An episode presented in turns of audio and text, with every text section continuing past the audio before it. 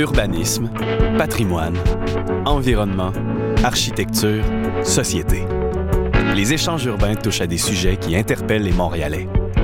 Cette série de conférences réunit des penseurs, des acteurs et des bâtisseurs de Montréal qui partagent leur point de vue sur des thèmes concrets et actuels. La série est une présentation du musée McCord et d'Héritage Montréal.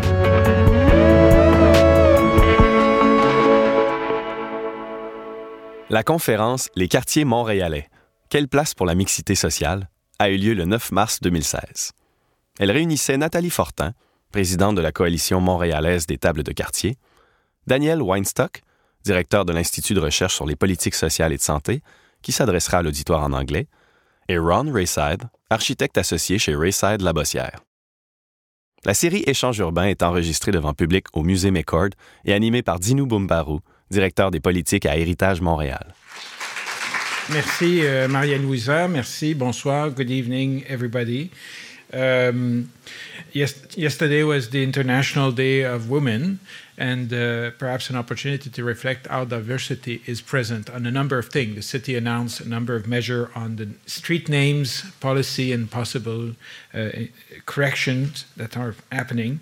But it's just one aspect. If you go upstairs to the first Uh, one aspect of the topic we'd like to address today. Si vous allez au premier étage, vous allez voir l'exposition Vue de Montréal qui nous donne un panorama de Montréal. Puis vous pouvez le regarder avec plusieurs yeux, euh, ce genre d'exposé. on peut voir des objets, on peut voir des artefacts, on peut voir des couleurs, on peut voir des outils. Mais on peut aussi voir derrière chacun de ces artefacts des gens, des morceaux de société et se poser la question quelle était cette société? Puis dans cette société, qu'est-ce qu'on trouvait comme euh, composante, comme participant, comme voix et comme euh, idée.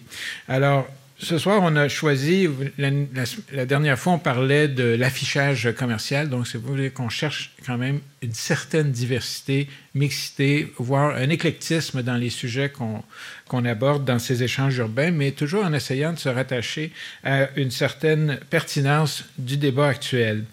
Vous avez pu voir dans les, euh, les journaux il y a quelque temps, euh, Maria-Louisa l'a évoqué légèrement, euh, les histoires des commerces vandalisés à Hochelaga. C'est un indice. C'est pas le seul endroit où ça se produit. Ça s'est déjà produit par le passé. Ça, peut-être ça se produira à l'avenir. Je ne sais pas. Je peux pas prévoir l'avenir. C'est pas ma, business.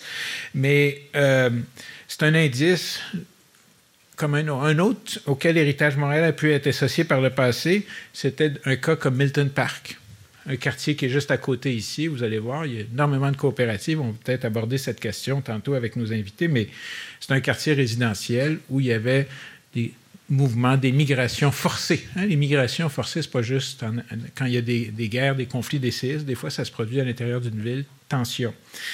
Et finalement, on s'est rendu compte à travers ça que euh, ces questions d'urbanisme n'étaient pas que réglementaires, n'étaient pas que euh, physiques. Urbanism and urban development is also a matter of uh, uh, identity, a matter of uh, social fabric, a matter of um, justice and rights. And to some extent, it's a notion of uh, human habitat. Next year will be the not actually next year, this year, is the United Nations Third Habitat Conference in Quito, Ecuador. And part of the issue is how a, a city is not just a series of real estate property with pipes and transportation and services and functionalities, how you deal with the human aspect of these great human in invention called the cities. Donc, euh, l'habitat humain, c'est plus que de l'habitation et euh, le social, c'est plus que des questions d'économie. Il y a beaucoup de dimensions à ça qu'on va essayer d'explorer ce soir. Alors, je voudrais euh, euh peut-être euh, euh, regarder, il y a un groupe qui s'appelle Vivre en ville. il y a des gens ici qui le connaissent. Je pense que a même des administrateurs euh, de cet organisme qui essayent de promouvoir une nouvelle façon de penser la ville. Et c'est un, organisme qui nous rappelle que le mot mixité sociale est souvent, euh, on emploie souvent l'expression diversité sociale. Alors peut-être qu'on va faire des nuances aujourd'hui sans faire des jeux de mots, mais se rappeler qu'il y a deux grandes conventions internationales qui existent, dont une a le siège, son siège à Montréal, c'est la Convention de 92 sur la diversité biologique. En 2005, on a eu la Convention internationale sur euh, la diversité des expressions culturelles. Donc, diversité biologique, biodiversité, diversité culturelle, mais on se rend compte que comment est-ce qu'on aborde la question de la mixité sociale. Et si on s'intéresse à héritage beaucoup à la ville, c'est qu'on s'intéresse à la ville, son patrimoine, son architecture, parce qu'elles sont à la confluence de la géographie, euh, de la société et de l'histoire. Alors, comment, avec ces trois dimensions, on pourra amener des, réflexions qui sont. C'est un échange urbain, c'est pas ici qu'on va euh, euh, réinventer la théorie de la relativité restreinte. Là, Daniel, calmons-nous. On, a fait ça tous les deux. Mais c'est un échange qu'on voudra peut-être utile à une grande action qui s'en vient, c'est la mise à jour du plan d'urbanisme de la Ville de Montréal. Alors, chacun de nos inviter, puis vous aussi, je vous invite, I invite everybody here in addressing your question, making comments, to think how we can take from this discussion something that can be sent to uh, Mayor Coder or Russell Koopman or the commissioner that are going to review the master plan of the city so that these discussions don't stay in this wall, they actually radiate in the city. Alors, sans euh, plus tarder, on va commencer avec Nathalie, qui va nous parler des. on se connaît, on est sur euh, le conseil d'administration de Culture Montréal. Nathalie Fort. Bonjour, j'espère que vous allez bien. Bonsoir plutôt. Est-ce que la diapo, l'image. Euh, oui. Donc, euh, mon propos ce soir va être très simple, assez concis, pas du tout scientifique, mais très concret quand même et basé, je vous dirais, sur mon expérience terrain dans le développement d'une communauté, d'un quartier et, par mon expérience aussi de, ma connaissance, si on veut, concrète des quartiers euh, montréalais. Euh, la, mixité euh, sociale, appelons-la comme ça, on, on, appellera peut-être ça diversité plus tard, à mon sens, est quelque chose qui est un peu inévitable. Euh, une ville, c'est un système vivant qui est en constante transformation, en constante évolution. Et je pense qu'il est un peu illusoire de penser que nos quartiers peuvent ne pas bouger euh, du tout pendant des décennies. On est un pays d'immigration, on est une ville où les gens bougent, arrivent, repartent. Donc, forcément, ça appelle certaines transformations et je pense qu'il est difficile de se battre contre ça. Cela étant dit, ça ne veut pas dire que transformation sociale doit égaler manque de mixité, incohérence ou non-cohésion sociale. Et euh, je pense qu'il qu'il est possible, moyennant certaines conditions, de réussir la transformation sociale des quartiers. Et à mon sens, il y a deux grandes conditions à ça. Et ces grandes conditions-là, et vous ne serez pas surpris euh, d'entendre ce que je vais dire, sont, à mon sens, tout ce qui est équipement et infrastructure.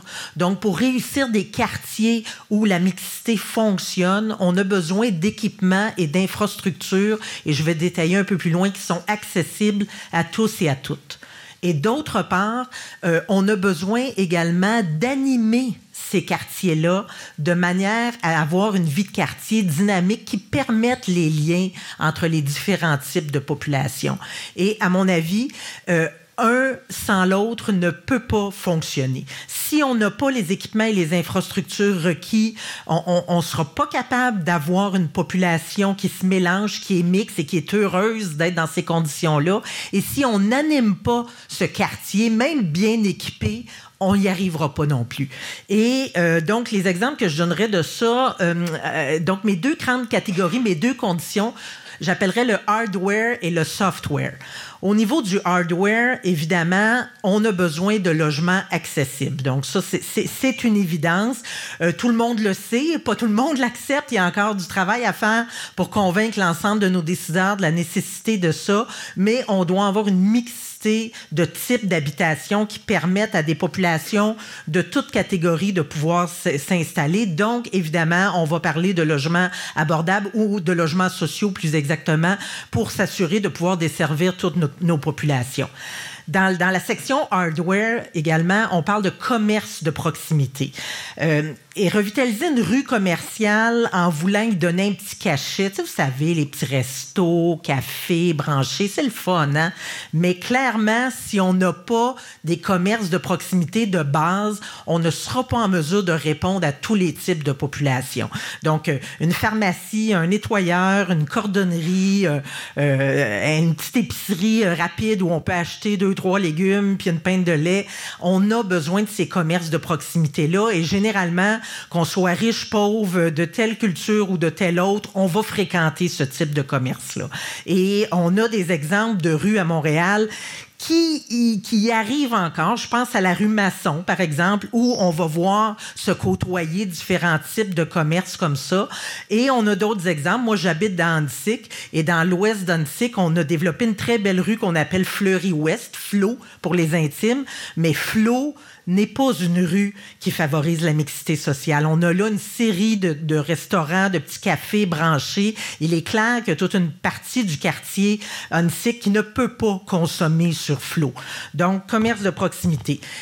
École publique, CPE, évidemment, il y a des gens qui vont faire des choix d'envoyer leurs enfants dans des écoles privées et tout ça, mais quand même, dans l'école publique, on est capable de retrouver euh, une certaine mixité de population via les enfants. Sport et loisirs accessibles. Euh, je donne évidemment l'exemple du quartier où je travaille. il y a cinq ans, on a inauguré un YMCA, le YMCA Quartier-Ville, qui est un magnifique édifice où tout le monde converge. Euh, encore là, de toutes les cultures, de toutes les classes sociales. C'est beau de voir ça le week-end. Euh, des, des, jeunes de partout, des, des familles qui jasent ensemble. C'est vraiment un lieu rassembleur qui permet cette mixité-là espaces verts, des parcs, des placettes, des espaces collectifs. Encore là, dans le hardware, ce sont toutes des choses qui permettent les mélanges. Du côté du software maintenant, des services communautaires inclusifs, je dirais. Puis quand je dis services communautaires inclusifs, on, a souvent tendance à penser que des services communautaires, c'est juste pour les pauvres. Mais c'est pas vrai, ça. On est capable d'avoir des services de cuisine collective, par exemple, des services euh, au niveau euh, de l'impôt, euh, des, toutes sortes de services qui peuvent être adressés à différentes populations. Et quand on fait un marketing qui est intéressant, on peut arriver à quelque chose avec ça. Fête de quartier, agriculture urbaine, donc dans le quartier où je travaille, on a de plus en plus de jardins collectifs. Une ruelle verte où il y a toutes sortes de mélanges de populations. Euh, les communautés virtuelles, on vient de démarrer un groupe Facebook qui s'appelle Communauté Bordeaux-Quartier-Ville. Il y a 270 adhérents depuis à peine un mois. Et je vous dis, c'est toutes sortes de monde qu'il y a là. Donc, c'est un lieu encore là propice à la rencontre. Donc, nécessaire d'avoir le hardware. En tout cas, si on l'a pas, on s'en va vers l'embourgeoisement, clairement, si on a seulement un type euh, d'équipement et d'infrastructure. Mais tout seul, ça suffit pas. Ça prend absolument cet élément d'animation de vie de quartier pour avoir une cohésion sociale et une mixité économique, sociale, culturelle, générationnelle, une mixité de tous ordres, je dirais. Et un autre exemple concret que je vais vous donner, toujours dans mon quartier euh, d'adoption, vous vous rappelez peut-être de l'îlot des places de l'Acadie et Henri Bourassa dans euh, Bordeaux-Quartier-Ville, qui était un îlot euh, résidentiel reconnu comme la, méga insalubrité. Les pires logements à Montréal, c'était là, 600 logements, 1500 personnes. Et on a travaillé très, très fort sous le chapeau de ma table de quartier, mais l'ensemble de la communauté pour voir une transformation de l'îlot on a obtenu la transformation au niveau du hardware. On a 250 logements sociaux sur le site, ce qui est quand même pas rien. On a des centaines de condominiums abordables. On a un CPE, un parc de proximité, des commerces. Mais pourtant, il n'y a aucune mixité sociale dans ce lieu-là actuellement. Pourquoi? Parce qu'on n'a plus d'animation. Pour toutes sortes de raisons, on a laissé tomber un peu cet îlot-là au niveau de la vie communautaire et c'est d'une tristesse inouïe. Et il y a des gens qui habitent un à côté de l'autre, qui ne se fréquentent pas, qui ne se parlent pas, et même dans certains cas euh, où la, chicane est prise, comme on dit.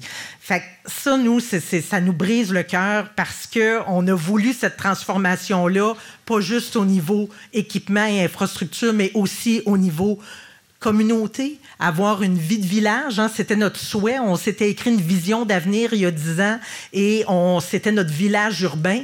Puis là, en ce moment, on n'a pas, notre village urbain. Pour toutes sortes de raisons, à la fois financières, mais en partie par notre propre faute, je vous dirais, les acteurs locaux, parce qu'après avoir mis 10, 12 ans d'énergie sur un projet, à un moment donné, on est comme collectivement passé à autre chose. Et là, en ce moment, on est en train de constater que on, a en partie échoué à notre transformation sociale. Donc, euh, ça illustre, à mon avis, ce besoin euh, des, deux, euh, des, deux conditions majeures.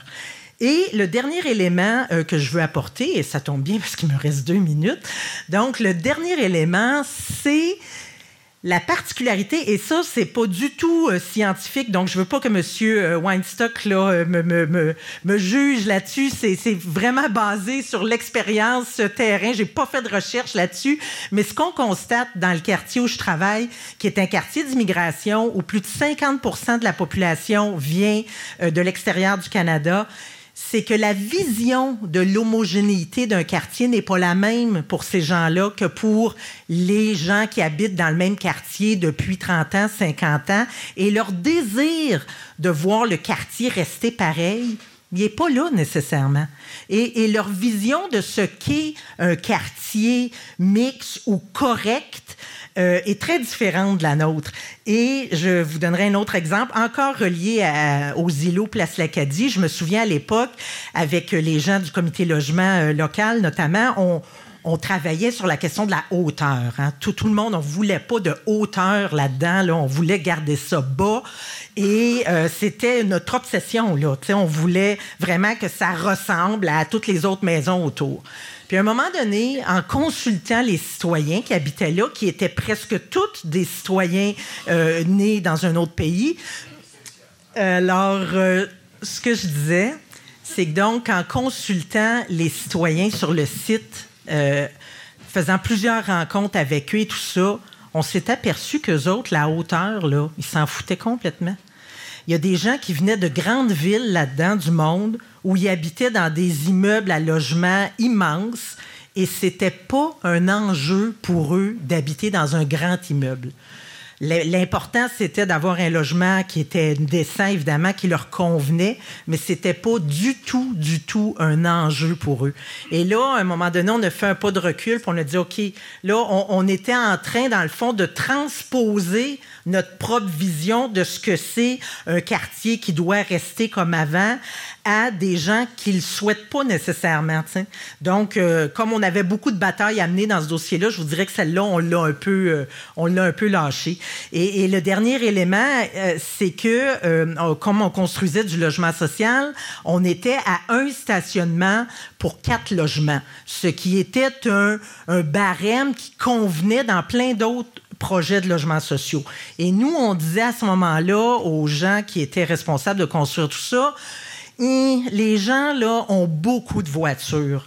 Euh, ils ont beaucoup d'enfants. Ils sont venus en Amérique des fois avec un peu un rêve euh, euh, américain de posséder un véhicule, même s'ils n'ont pas beaucoup d'argent. Fait que ne vous fiez pas au fait que les gens sont sur l'aide sociale ou ont des revenus modestes pour dire qu'ils n'auront pas de voiture. Et là, aujourd'hui, c'est un problème épouvantable parce que les gens se plaignent qu'il n'y a pas de stationnement. Ça va complètement à l'encontre de beaucoup de nos valeurs où on voulait un îlot vert, vous savez, mobilité durable et tout ça, mais on n'était pas nécessairement à l'écoute des citoyens qui avaient là. Fait que donc, tout ça, une petite parenthèse pour dire qu'il euh, y, a une vision aussi derrière l'homogénéité d'un quartier et je pense que cette vision-là peut être différente dépendamment de notre expérience de vie, puis ça vaut la peine de le garder en tête quand on travaille sur euh, les enjeux de mixité sociale. Donc, merci beaucoup. Ah, et, excuse, oui, euh, cette image-là, euh, on a organisé donc euh, en décembre un café rencontre parce que vous savez que Quartier-Ville est un des quartiers à Montréal, sinon le quartier qui euh, reçoit le plus de réfugiés syriens parce que la communauté syrienne établie à Quartier-Ville, elle est très très grande et il y a on a un comité citoyen sur le dialogue interculturel qu'on soutient et on a organisé donc un petit café rencontre pour voir un peu comment on va accueillir ces gens-là? C'est quoi les valeurs de notre communauté? Qu'est-ce qu'on veut transmettre? Qu'est-ce qu'ils ont à nous apprendre? Et c'était juste une image de cet échange-là parce que ça avait été vraiment, vraiment euh, riche euh, euh, comme échange. Donc, voilà. Merci.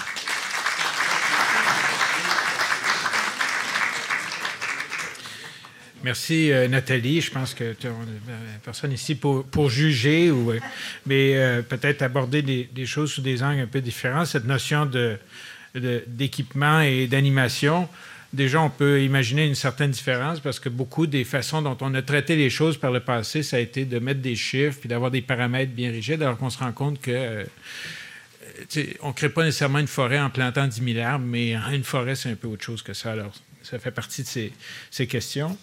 Euh, on, va, euh, on a pensé que ce serait important d'avoir quelqu'un qui a un regard un petit peu en dehors des acteurs de première ligne. Et vous savez, des défis qu'on a dans notre société, c'est qu'on pense beaucoup en termes de programmes et de projets, mais on oublie les politiques publiques. Puis peut-être que Daniel peut nous apporter un point de vue là-dessus. Daniel, merci. Bonjour tout le monde. Euh, je ne juge personne. Uh, so I, I, was asked to speak in English. Is that all right? Yes. Okay. Um, so um, my picture is up there. Uh, does anybody know where that is? Nope. Nope. No, it's not in Montreal. It's not in Montreal. Yeah, so that's Williams. That's a picture taken in Williamsburg, uh, Brooklyn. Uh, so those of you who know uh, who know uh, New York, I, I love walking uh, in New York for miles and miles. It's a city of unimaginable uh, richness. And uh, there's neighborhood. So Williamsburg is divided into two parts. Uh, one has become sort of the hipster capital of the universe, um, and the other part you just cross. You just literally cross uh, a, a, street uh, fourth, uh, I can't remember it's south or, or north, and all of a sudden you're in a world where uh, you're very much in the minority. And compared to Outremont, where uh, ultra Orthodox uh, Jews, uh, you know, are, are, are, very present, but over a few blocks, the the the area in Williamsburg that is essentially an ultra Orthodox uh, Hasidic, where, where, you see things like this all the time in, in the street, is is for miles and miles. It, it's blocks and blocks and blocks and blocks and blocks and blocks and blocks. I was at a conference in in Brooklyn at Brooklyn College a few months ago and uh, I was staying in the hipster uh, Brooklyn, of course, uh, and figured that I'd walk, uh, you know, from where I was to Brooklyn College. You know, you don't realize when you're in New York just how vast the expanses are, and uh, it took me like an hour and a half, and for about an hour and a quarter, I was essentially walking through a shtetl.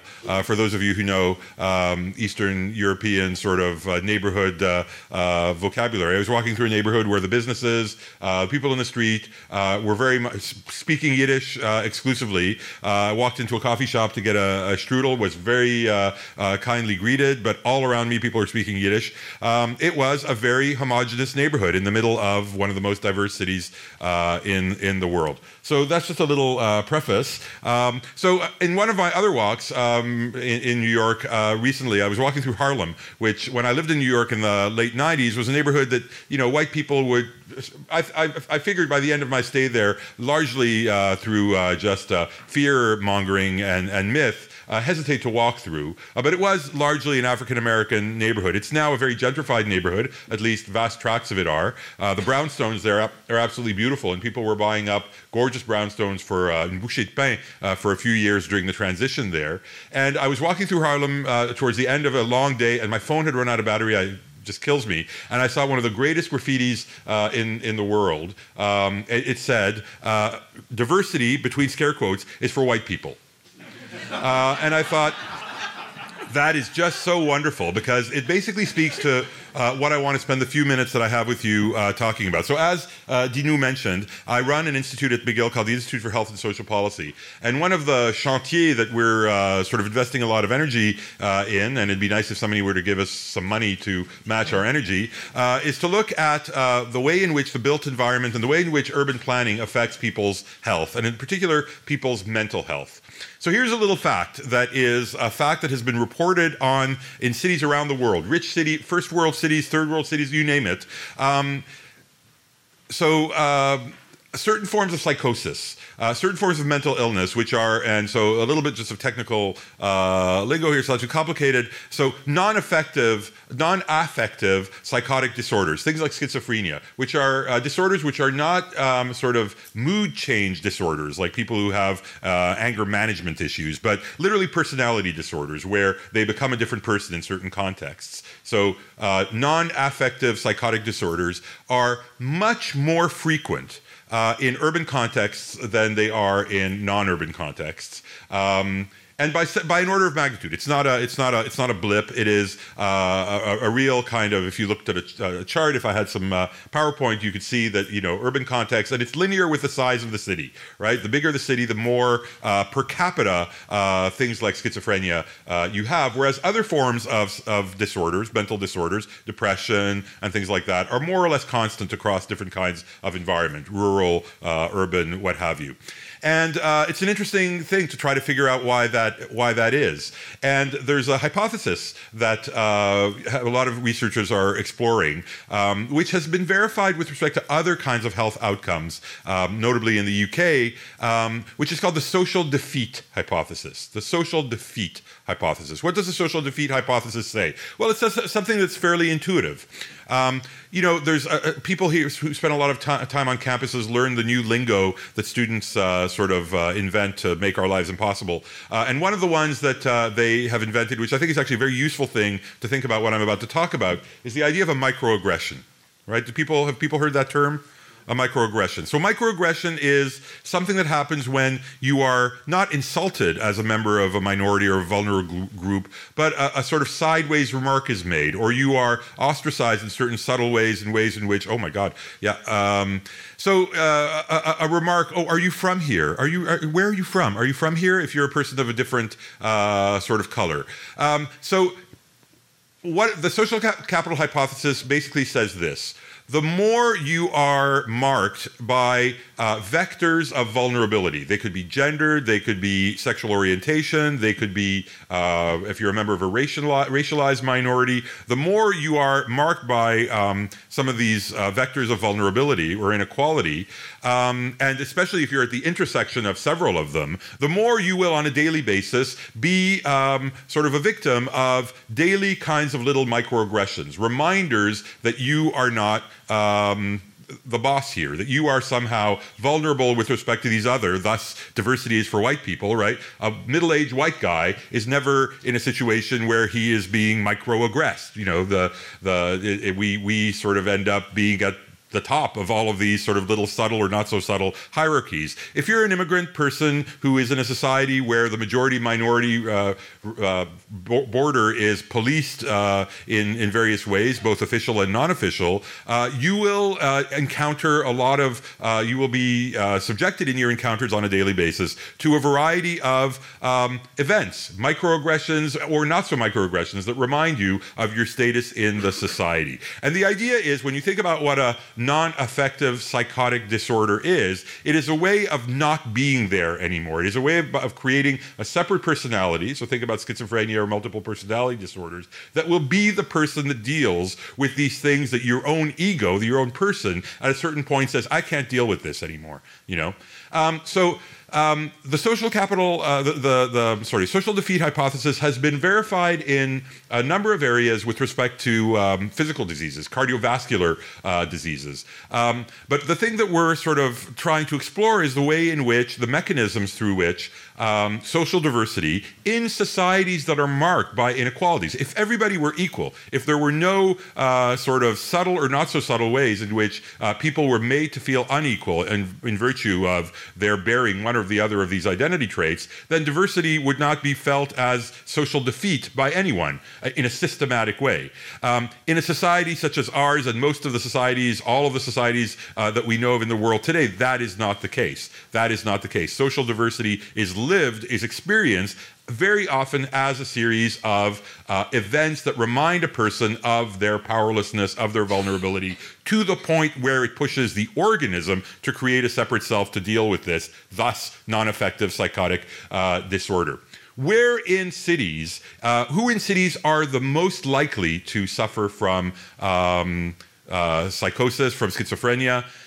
recent immigrants, and in particular, recent immigrants who are isolated from their, uh, who live in mixed neighborhoods, right? Who are isolated from the social capital that comes from being able to uh, sort of go home at night and be surrounded by people who may have come from the same place uh, as you. You gave me five minutes twice, which is very nice, but um, okay, uh, okay. That's that's that's what I thought the rates descend dramatically. The rates descend, descend dramatically when we find ourselves in uh, neighborhoods that are quite um, homogenous, where minority groups that may feel vulnerable if that fellow were to walk into the other part of Williamsburg, well, he'd get looked at, right? He would uh, he probably they probably wouldn't notice. Actually, they'd probably be fine with him. But uh, you know, think about a person uh, with another uh, sort of markers of identity would go into another neighborhood and not be able to sort of just uh, spontaneously burst into song with uh, people who are like him. They're actually singing there very loud, actually, in ways that probably wouldn't be tolerated in other parts of of, of town. So. Um, the, the, this is just interesting research. You know, I think we do like diversity. Us, sort of affluent, white, middle class people, we like being able to walk down a very mixed street, eat uh, Middle Eastern food, and encounter people from a lot of different places. It makes us feel good about ourselves. Look at how tolerant we are. We live in these great mixed uh, neighborhoods. The point that I want to make is that in conditions of inequality, and injustice and discrimination and uh, lack of tolerant attitudes, which are unfortunately, uh, I think, features of our urban context that are still all too present, even in places that we think of as largely tolerant, like Montreal. Um, it could be that the benefits that we derive from mixity are not necessarily uh, universally uh, shared. And one of the things that we really have to think hard about is until we get to the point where vectors of identity are not vectors of vulnerability, right? Uh, whether there is a kind of counterpoint to the um, paeans sung uh, to um, uh, social mixity uh, that come from some of the research that's being done on social defeat and on the mental health uh, costs that are in conditions such as our, ours paid by a lot of people um, for the sake of, uh, of, of, diversity. So if I could conclude in one, uh, in, in, one, in one sentence, a just society, a tolerant society would be one in which, one in which nobody had anything to fear from uh, a great deal of mixity, but we are not yet there, and we have to take that into account when we think about uh, how to balance uh, the virtues of diversity and the virtues of a certain degree of homogen- homogeneity. Thank you.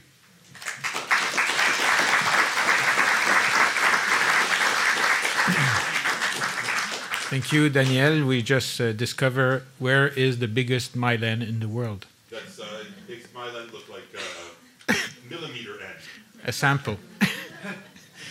Thank you very much, uh, Daniel. The, first, we also have to uh, realize il y a un argument très euh, documenté là-dessus, les liens avec la, comment dire, euh, euh la fibre humaine de la, de la, cité à travers les phénomènes psychologiques et tout ça. Puis de plus en plus, on commence à faire des croisements entre la géographie matériel de la ville et des facteurs des statistiques.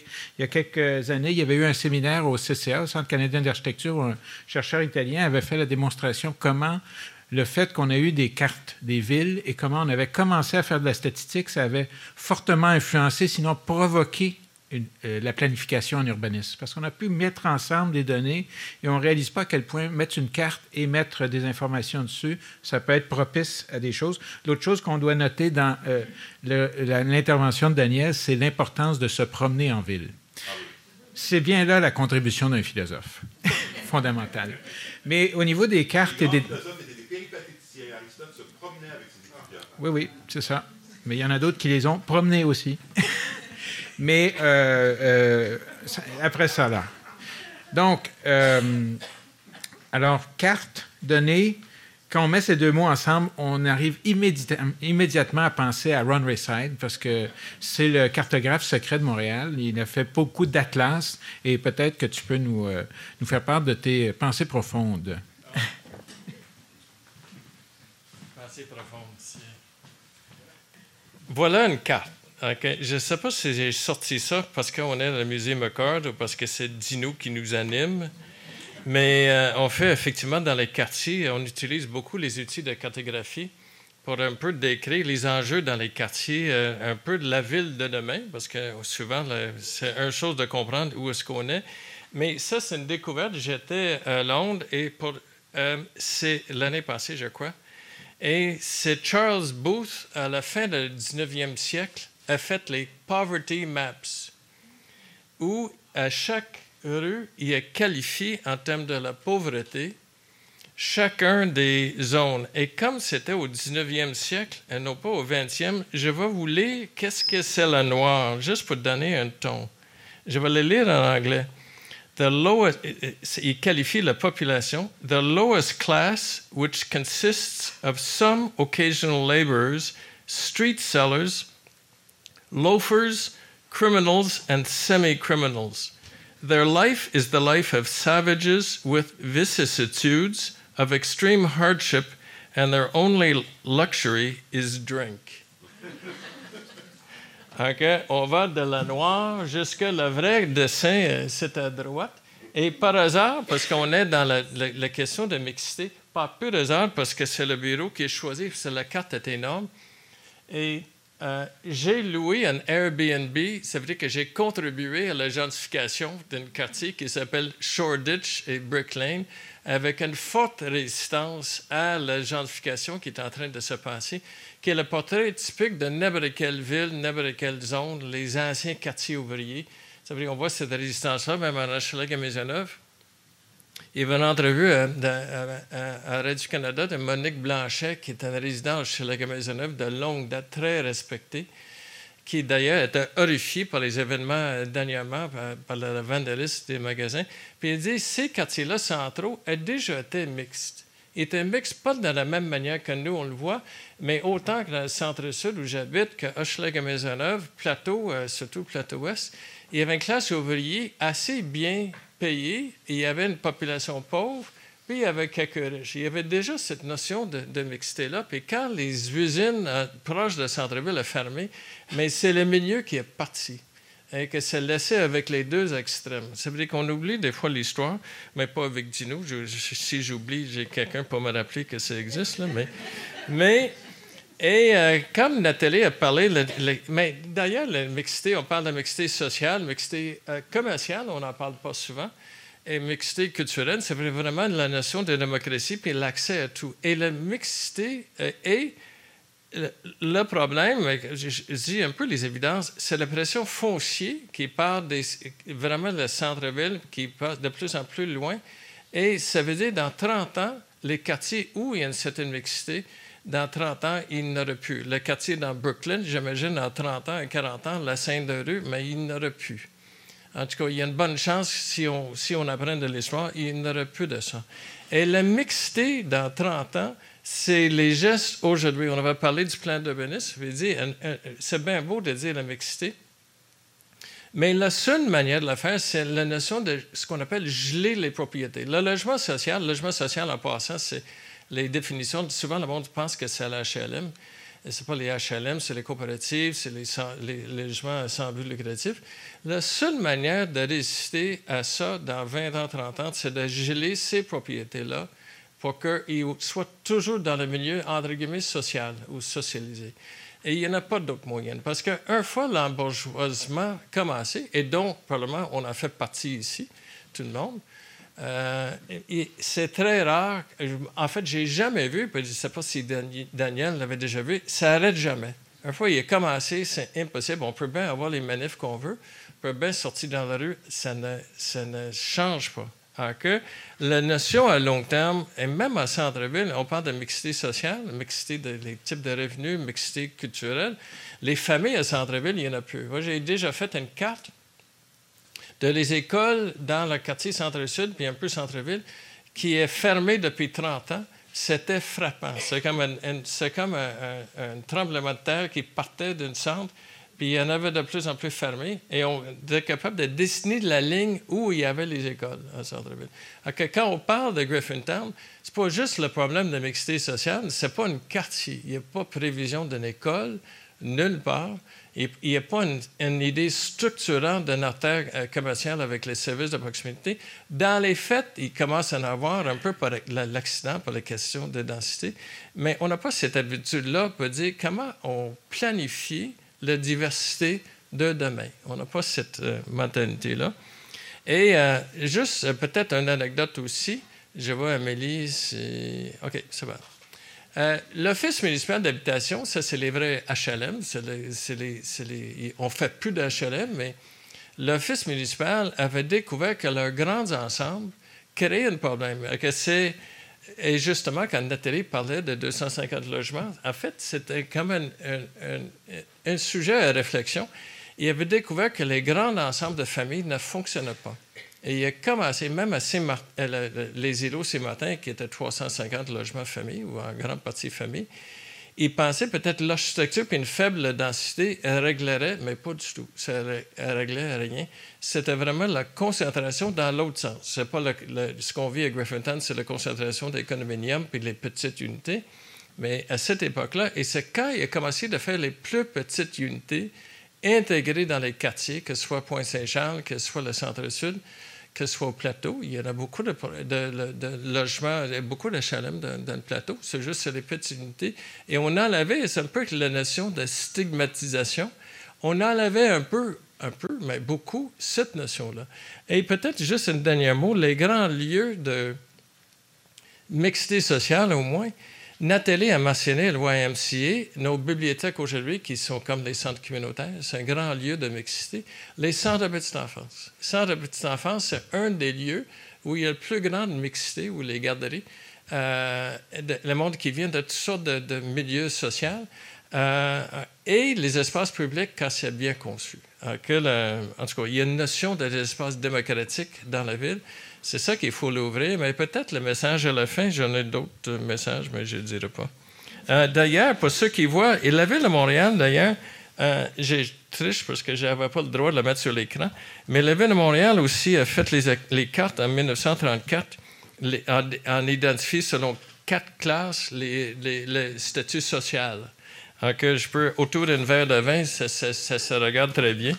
Euh, alors, c'est peut-être ça, c'est la notion de, la ville de demain, il faut penser maintenant, sinon, il n'y aurait rien de ça. Il n'y aurait vraiment, vraiment rien. Puis un plan de ministre, j'y reviens là-dessus, on a beaucoup de misère d'imaginer la ville de demain.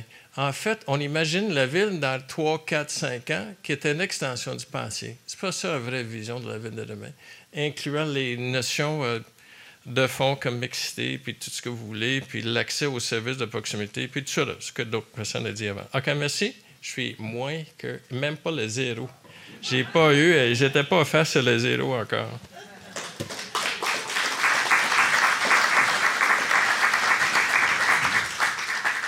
Merci, Ron, d'élargir la notion d'espace public puis de, à celle des CPE. C'est un sujet d'actualité. Mais plutôt que vous trois, vous soyez assis là, comme ça, puis je vous regarde, pourquoi vous n'allez pas vous asseoir là? Hein? Participez à l'occupation mixte de cet espace en avant.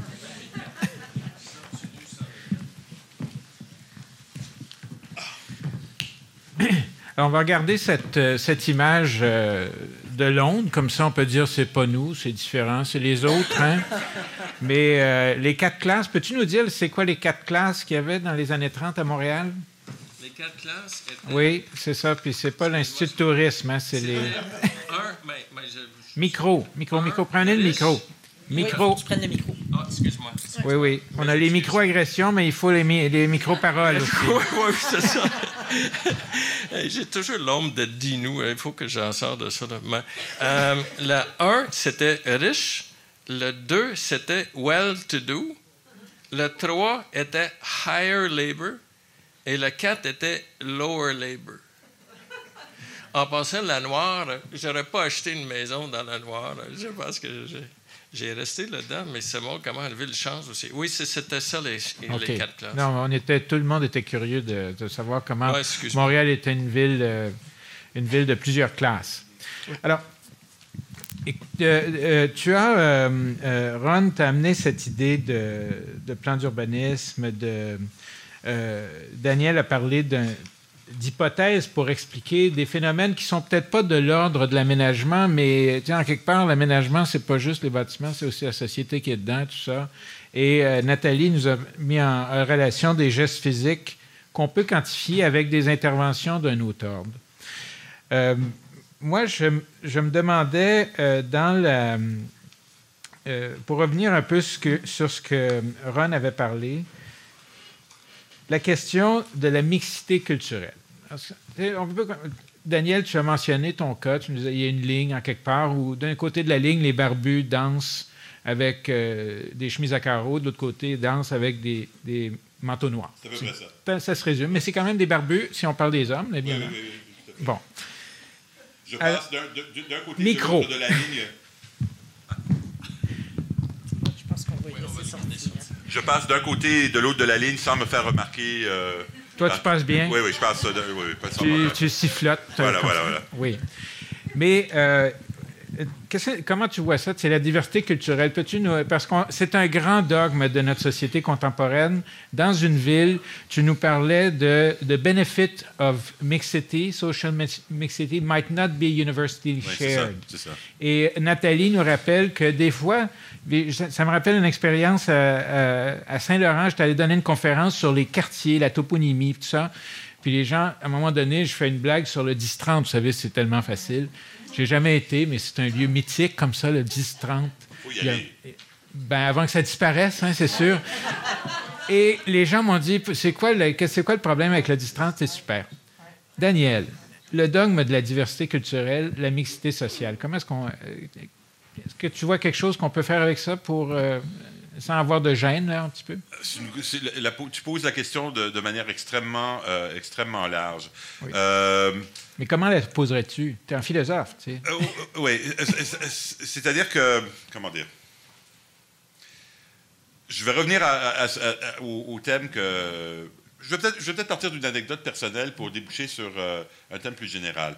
Euh, moi, j'ai grandi dans un quartier qui était un quartier très homogène, juif non religieux ou médiocrement religieux, où le monde partait, disons, le matin pour aller dans dans d'autres endroits. Dans des... Moi, j'ai fréquenté une école qui n'avait rien du tout de, euh, de, juifs, la même école que toi, le collège Stanislas, euh, d'histoire jésuite. Euh, mon père allait travailler avec des Italiens et des Canadiens français dans des chantiers de construction.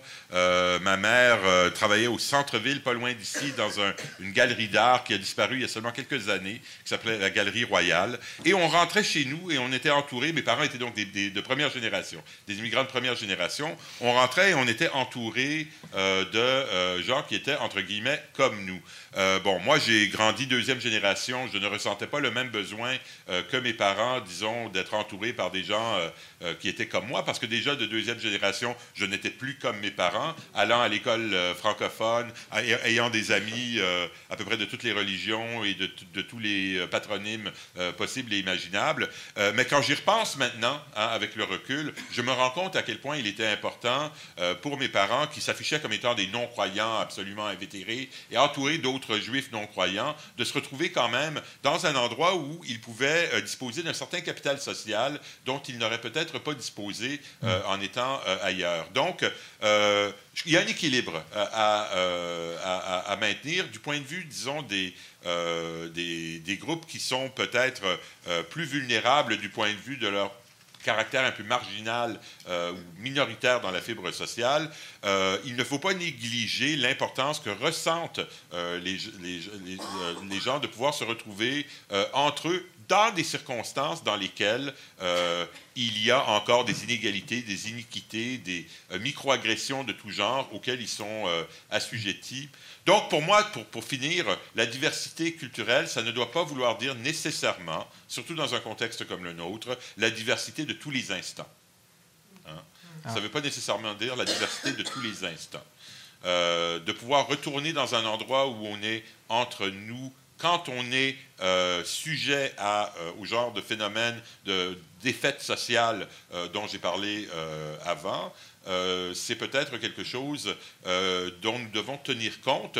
Euh, on entend souvent dire Ah, ces gens-là se tiennent juste entre eux, etc., etc., comme si c'était quelque chose de terrible. Une société diversifiée est une société qui doit aussi accepter qu'elle crée des conditions dans lesquelles il n'est pas irrationnel ni contraire aux normes de la tolérance et de l'éthique que de vouloir parfois pouvoir disposer de ce tel social. Parlez trop longtemps, là, que... J'aimerais réagir à ça. Euh, nous, dans, le quartier, euh, quartier ville, on, un de nos objectifs principaux est de travailler les relations interculturelles et l'inclusion. Euh, c'est très difficile. C'est très difficile. Nous avons un quartier où je dirais qu'il y a trois grands champs de population une population immigrante, mais de très, très longue date, euh, assez aisée, donc euh, des Arméniens, des Grecs, des Libanais, des Italiens, des gens qui se sont établis ici dans les années 40, 50, qui ont fait fortune pour plusieurs, donc des gens assez aisés. On a également une population euh, vieillissante, blanche, qui est née à Cartierville du temps où c'était la campagne, à l'époque du parc Belmont, etc., etc. Et oui, le parc Belmont. Hein? Et oui, moi aussi, j'y étais. C'était quand même la souris, c'était quelque chose. Hein? Ça faisait peur. Donc, et on a une, nouvelle euh, population, ben, nouvelle, depuis une dizaine d'années, quinzaine d'années, euh, de nouveaux arrivants qui, qui, sont plus mélangés en termes d'origine. Donc, euh, Maghreb, Afrique francophone, Afrique noire, francophone, sud de l'Asie. Et toutes ces populations cohabitent je dis bien cohabitent en parfaite harmonie. Il n'y a pas de, de, de, de, chicane, il n'y a pas de... Personne se marche sur les pieds, mais les relations entre ces différents groupes de population ne sont pas si nombreuses que ça. Euh, et, et, là, nous, on, arrive, euh, bon, jeune professionnel avec l'ambition de voir toute cette diversité, cette mixité. On, on arrive avec notre volonté de vouloir mélanger tout ça. Et euh, c'est pas facile. Donc, euh, je, mais je, je suis pas capable encore de dire qu'il faut pas le faire. On, on dirait que moi, j'ai pas accepté ça, qu'on ne pouvait pas avoir ces relations interculturelles-là. Mais ce qu'on constate, c'est que quand on fait des événements spéciaux ou quoi, les gens se mélangent, se parlent, ils sont même contents de le faire. Mais après ça, je dirais, chacun retourne un peu dans leur, euh, dans leur quartier et euh, c'est difficile de le faire sur une base euh, plus pérenne, de, de, faire que tout le monde va fréquenter la même épicerie. Va, et, et, je, ça, ça, me rend un peu triste. Moi, j'ai de la misère à perdre mes illusions à ce niveau-là. moi avec. sur ma rue, sur je suis tout proche de Sainte-Catherine, je suis en bas de Sainte-Catherine, c'est dans le centre-sud. Puis en face de moi, il y a un organisme qui est c'est un organisme sans but qui a une clientèle très léger problème de santé mentale, mais ils sont vraiment autonomes. Mais je connais les trois blocs parce que j'ai rénové dans un, que je sais. Je suis la seule personne sur la rue qui sait, qui est au courant de ça, parce que c'est invisible un peu euh, dans la rue. Il y a deux coops en bas de la rue. Euh, et un organisme, plusieurs, plusieurs organismes communautaires à une distance de, de quelques minutes de marche. Et il y a un dépanneur au coin ouvert 24 heures sur 24, qui reçoit tout ça. En fait, le lieu, on se croise, mais Nathalie a raison. Ça veut dire qu'on ne se parle pas, mais on se croise. Et, en tout cas, c'est une notion. D'ailleurs, le dépanneur donnait les biscuits à chien et aux chiens. Tous les chiens aussi connaissaient le dépanneur parce qu'ils recevaient un biscuit. Euh, il y avait une raison d'être là. Mais par contre, il y a une autre anecdote, parce que j'ai de misère, parce que c'est intéressant ce que Daniel dit, mais je ne sais pas trop euh, quoi faire avec. Là, mais, euh, ma fille est allée à la galerie Souritech dans le centre-sud. Ma petite-fille aussi est allée à la Souritech. Ça veut que, et nous trois, on était au parc Belmont. Hein, c'est un côté troublant, tout ça. Là, mais, mais, Mon meilleur ami travaille à la Souritech. Ah, ben, mais ma fille était... Il y avait un groupe de sept qui étaient ensemble, qui est allé à la Souritech, qui est allé après ça Face. Deux venaient les familles sur l'assistance sociale. Et ils sont encore les sept, les amis ensemble. Ça veut dire que quand j'ai dit les exemples de mixité dans un centre de petite enfance, parce que beaucoup des barrières se dit avec Daniel, parce que j'avais déjà entendu cette notion-là qui n'est pas une mixité, puis même à, l'avenir au Dieu, parce qu'on travaille assez activement là-dessus, on veut l'expérimenter avec de pousser encore plus la notion de mixité, mais c'est assez important de garder en tête. Euh,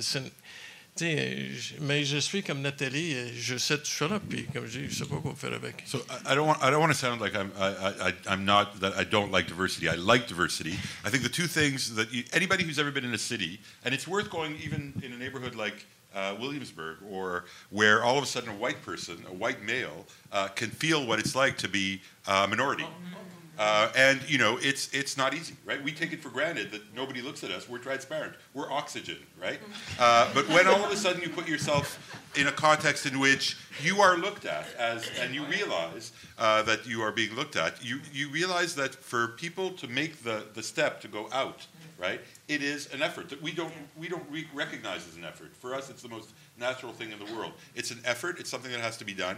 And I think that when it happens, it happens organically uh, because there are things that bring people out. You know, there, there are places that are organic uh, lieux de réunion where people come because they want to be doing something else and they find themselves. Yeah. For me, one of the most tremendous uh, experiences of mixity that I've known since I've had children is um, um, um, city, city uh, hockey. Uh, you know, uh, playing. Uh, my son plays has played hockey for uh, in the in the city in the city league for since he was this high, and now he's that high. Um, and you know that's where people meet. Uh, you know across all kinds of different uh, lines. you can all yell at the coach. You can all yell at the coach, at the referee usually. Uh, but you know, I think that the, the, the, kind of voluntarism that people like all of us will have to say, "Come on, come to this place where we will organize a beautiful multicultural event." Uh, you know, it's yeah. not the sort of thing that's gonna that's gonna work. It's gonna happen over time, and it's gonna ha- it's gonna happen over time, and it's gonna happen um, over uh, think. Ouais. Oui, mais, là, ça, on, commence à. Je sais que c'est nos trois euh, excellents conférenciers ont, une, ont le sentiment qu'ils ne savent pas qu'est-ce qu'ils sont là en train de faire, mais Ron l'a exprimé d'une manière candide. Mais par contre, tout ça, ça nous pose la question est-ce qu'on peut imaginer des lieux? Parce que si on. Et, il y a quand même une partie de prospective, un peu d'utopie là-dedans, les illusions dont parlait Nathalie. Vous savez qu'on même dans le patrimoine, on est très endurci, on a la, peau épaisse, mais on sait que dans 100 millions d'années, tout ce qu'on est en train de combattre pour sauver aujourd'hui aura peut-être disparu, ou au moins aura été modifié. Ils auront mis des portes patios dans les églises gothiques, on ne sait pas.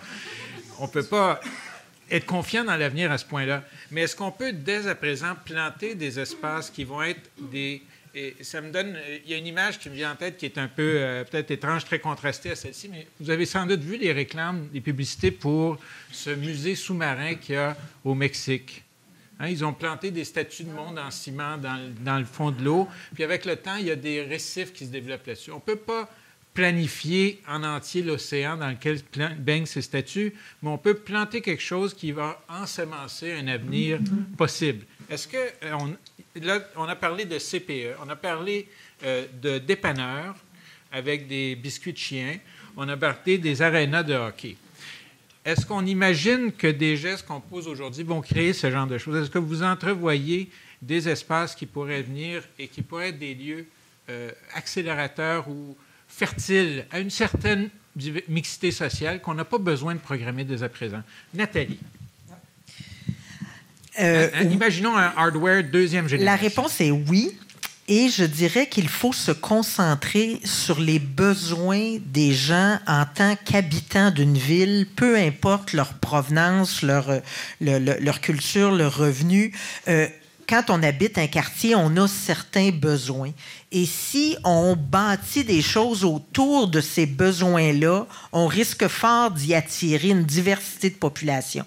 Je, donnais tout à l'heure l'exemple du centre sportif. Euh, de façon générale, les, les, les familles peu importe de, de, quelle origine elles sont, aiment bien que leurs enfants puissent se dégourdir un peu. Et euh, quand on a ce genre de structure-là qui répondent à des besoins très concrets, euh, on est capable de rassembler des gens. Euh, je, je, parlais tout à l'heure dans ma présentation de la notion d'agriculture urbaine. je pense qu'on a là un filon euh, pour réussir la mixité culturelle, en tout cas, euh, parce que on a euh, des gens ici, on a des gens qui viennent d'ailleurs, qui aiment jardiner, qui aiment cultiver leurs propres légumes, et, pas nécessairement dans un esprit hipster outre mesure, là, mais tout simplement dans un, esprit communautaire de, subvenir un peu à ses propres besoins, et, ça fonctionne, ça aussi. Je l'ai vu, là, moi, des, des vieux monsieur blancs francophones donner de l'aide à des, des jeunes familles euh, marocaines. Là, je pense à une famille, entre autres, puis ils l'ont aidé dans leur jardin et tout ça. Et, et, et ça, moi, quand on, on, reste collé sur les besoins des gens, je pense que ça fonctionne. Fait que, donc, on perd pas espoir. Est-ce que c'est des lieux publics? Oui, ce sont des lieux publics et euh, ce sont des lieux, j'oserais dire, gratuits. Donc, la notion, évidemment, d'accessibilité géographique, mais d'accessibilité économique au lieu est fondamentale, à mon sens. Ron? Euh, il y a les exemples qui. Euh, il y a les lieux publics, il y a une qualité de design. Des fois, il y a la place Émilie Gamelin, pour ceux qui le connaissent, était pas longtemps un lieu. Et j'ai dit que là aussi, je fais les distinctions. Ce n'était pas où tout le monde se parlait, mais chacun peut trouver son lieu. Ça veut dire que c'était une place où on pouvait passer à travers. Et ça marchait, à mon avis, il n'y a pas beaucoup de, du monde dans le quartier qui dirait ça, mais moi, je, dis que ça marchait relativement bien. Il y avait euh, beaucoup d'itinérants, mais il y avait les, les, personnes âgées qui avaient les résidences pas loin. Il y avait du monde comme moi qui, qui passait à travers, qui, passer le long, puis où ça moins bien fonctionné, où c'était dominé par un usage qui était la vente de, drogue, qui était assez, pas juste la vente de drogue euh, de temps à autre, c'était vraiment euh, très intense.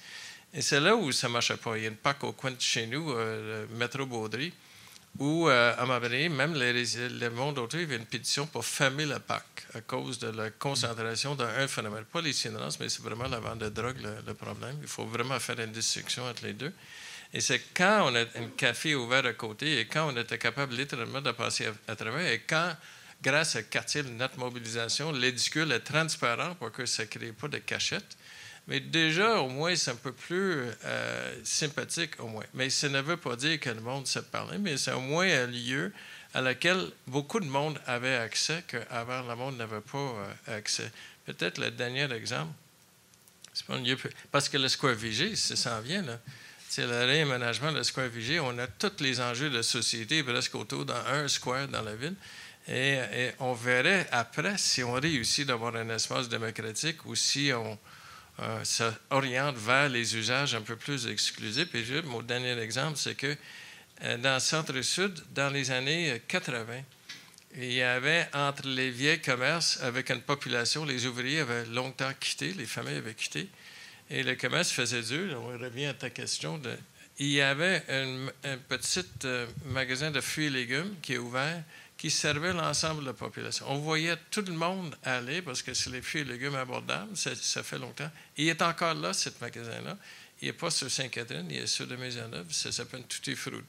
Puis c'est un des rares commerces que j'ai vu dans une phase d'embourgeoisement qui. Euh, qui servait l'ensemble de la population. Mais là aussi, on ne jasait pas, mais au moins, on avait un, accès. Puis c'est comme vous l'avez dit, des fois, c'est une question de génération. Des fois, c'est une extension de.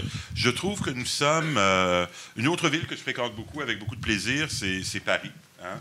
Et euh, je fréquente un quartier où habitait ma famille française euh, à l'époque, qui est le 20e arrondissement. Ah, le 20e arrondissement est un arrondissement qui pourrait euh, devenir un peu comme le Williamsburg parisien.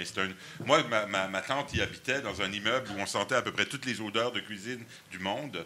et c'est devenu un quartier où le, hipsterisme est en train de pousser un peu. Mais il y a de la résistance. Alors moi, une chose qui, qui, qui, me fascine quand, quand je vais à Paris, notamment dans le 20e, c'est qu'il y a des librairies il y a des librairies, il y a des endroits où on peut aller acheter des livres. Moi, j'habite à Notre-Dame-de-Grâce, euh, qui est un quartier relativement aisé. J'habite dans la partie de Notre-Dame-de-Grâce qui est même particulièrement euh, aisée, avoisinante pas loin de Westmount. Et si vous vous promenez sur la rue commerçante qui est près de chez nous, Monkland, on dirait qu'on est dans une économie complètement dévastée, euh, plein de commerces qui sont vides. Pourquoi? Ben parce qu'avec l'hôpital qui vient d'arriver, ben les, propriétaires sortent les gros profits et ne veulent louer qu'à euh, euh, euh, Ted, comment ça s'appelle l'été David Stees et des choses comme ça. et les uns après les autres, toutes sortes de petits commerces et de petits restaurants euh, du quartier, dont certains étaient déjà là quand j'étais gamin, euh, ont dû fermer parce qu'ils ne peuvent pas se permettre les loyers. Alors, je reviens à Paris. Je me dis, nous, on n'est pas capable, à Notre-Dame-de-Grâce, qui est un quartier où à peu près 34 des professeurs d'université et de cégep habitent, de supporter une seule librairie qui fonctionne. Comment ça se fait qu'à Paris, dans le 20e quartier populaire, il y a trois librairies auxquelles je peux aller à pied de l'endroit où je reste d'habitude, dont une est une librairie de, littérature italienne, spécialité. Comment est-ce que ça peut survivre? Et la réponse euh, que j'ai obtenue en cherchant un peu, c'est qu'il y a une loi à Paris qui dit que euh, si on est propriétaire d'un commerce euh, où on a, vocation culturelle, si jamais le commerce ne peut plus payer, si jamais il y a, déménagement, il faut maintenir la vocation culturelle. Donc, on va prendre une autre librairie ou un, magasin de disques. Et donc, l'incitatif d'aller chasser le, petit libraire de livres italiens pour aller chercher un David Stees n'existe pas. Et euh, Paris est une ville qui, me semble quand même fonctionner relativement bien. Nous sommes d'une Dès qu'on propose des choses de cet ordre-là dans le contexte montréalais, c'est comme si on était des espèces de communistes. le marché, vous ne comprenez pas, euh, le marché ne fonctionne pas comme ça. Et euh, ce genre de lieux, qui sont des lieux qui marquent un quartier hein, et qui traversent l'historique du quartier, sont terriblement importants. Et nous avons perdu à Montréal euh, la volonté politique et les moyens de les conserver, de les protéger. Euh, et pour moi, c'est une énorme, euh, un énorme enjeu que nous sommes en train de, de, perdre la bataille rhétorique, comme si le genre de contrôle que Paris a mis de, sur place de ah. manière complètement sans problème était une sorte d'attaque contre les lois les plus fondamentales de l'économie, de la vertu et je ne sais trop. Mais la gentrification des attaques commerciales, les, les attaques commerciales sont nouvelles au cœur des quartiers, c'est ça, où tous les services de proximité.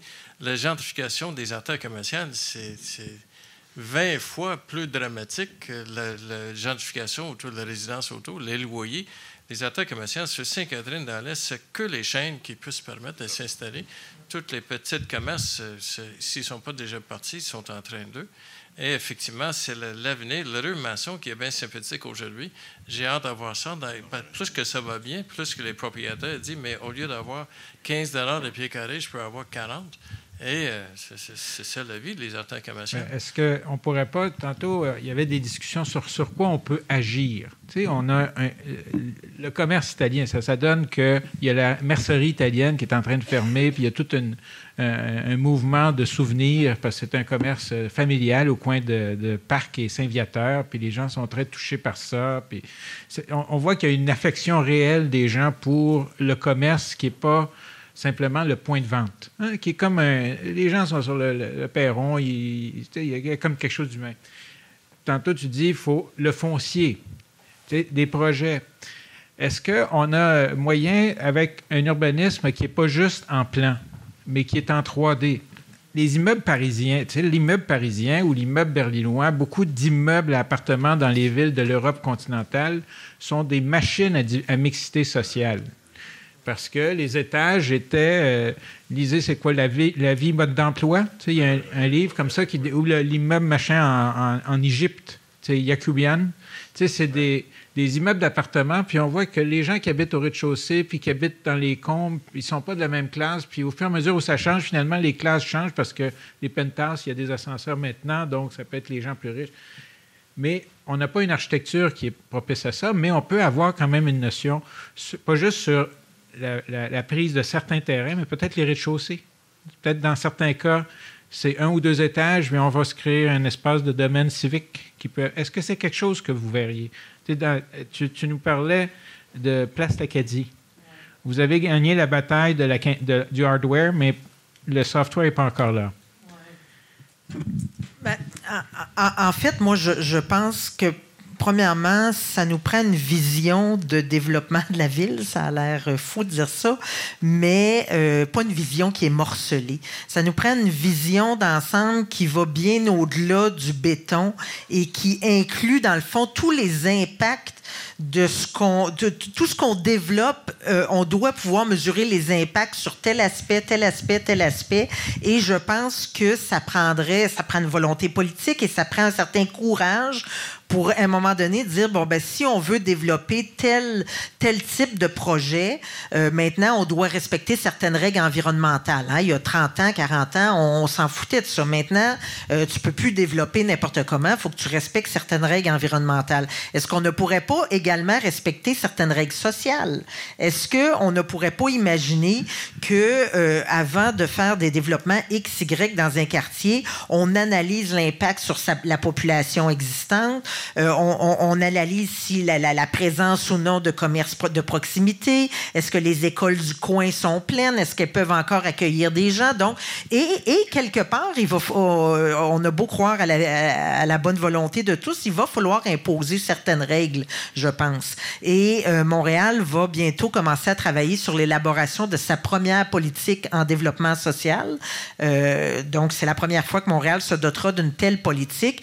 et nous, on espère qu'éventuellement, cette politique va conduire à des, à des choix et à des actions très concrètes qui vont demander de la réglementation. Mm. Donc, je, je, je doute qu'on puisse faire confiance dans ce cas-là au, simple libre marché pour nous procurer ça.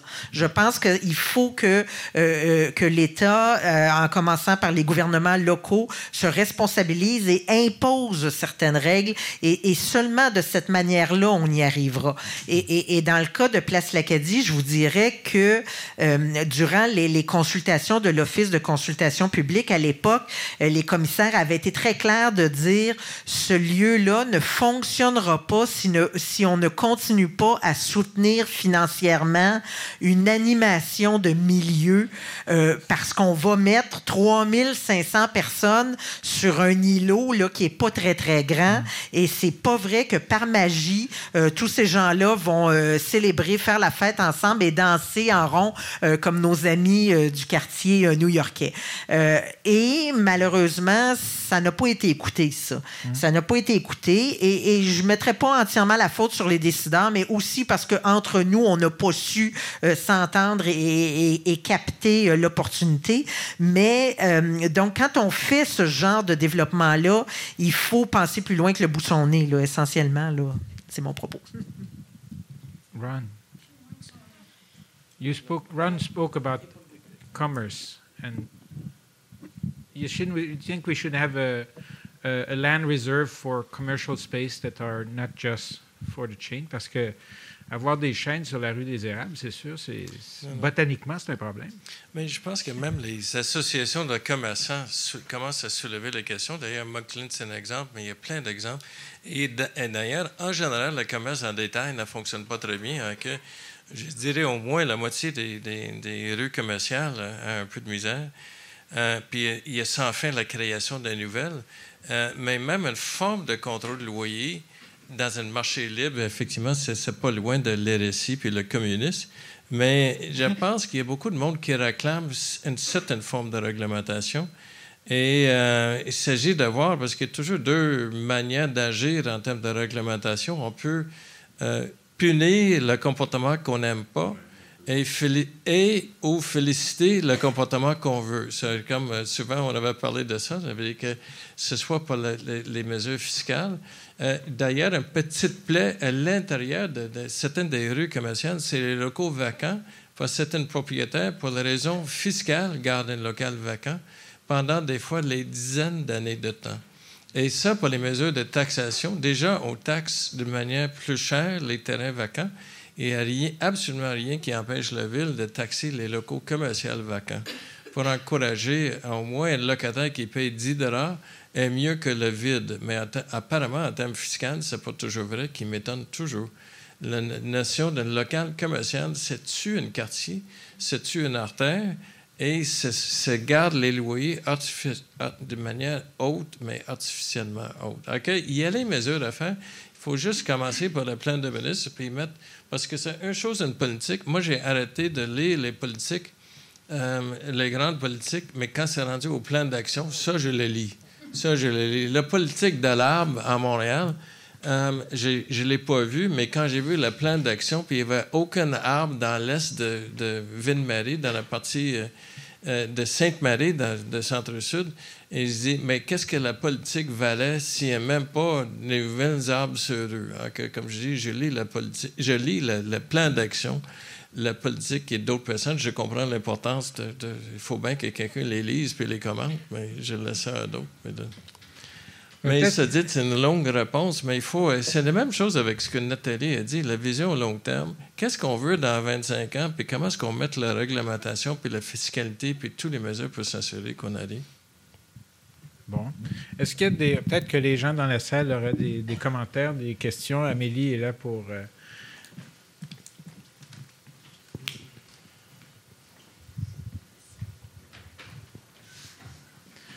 une chose qu'on, éventuellement qu'on essaiera de, discuter, mais après, c'est est-ce que la mixité, c'est une qualité ou c'est une quantité? Et ça, on, pourrait, parce que l'urbanisme adore des chiffres, puis ça nous donne ce que tu dis avec les arbres. On peut répondre à une politique des arbres en plantant un million d'arbres sur, le bord de l'autoroute en ayant zéro dans les endroits où ils vivent. Et puis, deuxièmement, avoir aucun arbre qui survive, parce que de toute façon, ce qui compte, c'est de les planter, c'est pas qu'ils soient matures. Madame. Bonjour. Alors, comme vous l'entendez, je suis française, immigrante. Je voulais justement vous poser une question quand vous parlez de logements sociaux. Est-ce que vous venez de la 20e arrondissement Non, j'habite pas dans le 20e, j'habite à Montréal, mais euh, je vous laisse deviner. Ron, euh, Paris n'est pas la France. madame a dit qu'elle était française. Je ne suis pas schizophrène, donc vous savez à peu près où j'habite. Euh, donc je vais rebondir sur ce que vous disiez sur les logements sociaux, puis sur ce que vous disiez sur certaines politiques françaises. Euh, au niveau des logements sociaux, est-ce qu'à Montréal, on a pensé, est-ce que j'ai vu qu'il y a beaucoup de constructions neuves Il y en a énormément, en fait, c'est incroyable. J'arrive d'ailleurs toujours à me demander comment le marché du logement arrive à vivre à Montréal. Est-ce qu'il a été pensé d'inclure systématiquement dans tous les logements neufs que l'on construit, qui sont faits par des promoteurs privés, du logement social? C'est-à-dire que sans qu'on sache pour autant qui a l'appartement ou le condo qui dépend d'une régie sociale, est-ce que c'est obligatoire? C'est deux grandes questions. Je vais répondre à la première. C'est vrai qu'il y, a une politique qui n'est pas obligatoire qui s'appelle la politique d'inclusion. C'est pour les projets de 200 logements et plus.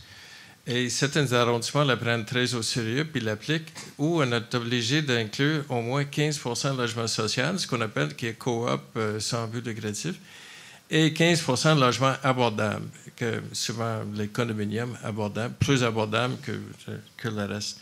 Cependant, Typiquement, le programme de, de, logement social est conçu pour que ce soit déjà ce site, c'est une grande victoire, mais c'est les projets autonomes. Il n'y a pas une mixité à l'intérieur de chacun des immeubles.